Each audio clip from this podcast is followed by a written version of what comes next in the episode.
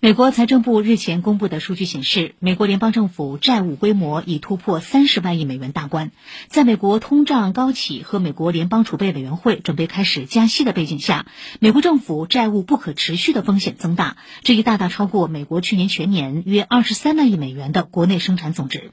美国媒体指出，联邦政府债务突破三十万亿美元的时间较此前预期提前数年。部分原因是美国政府为了应对新冠疫情，出台了多轮财政纾困措施，并依靠发债筹集资金。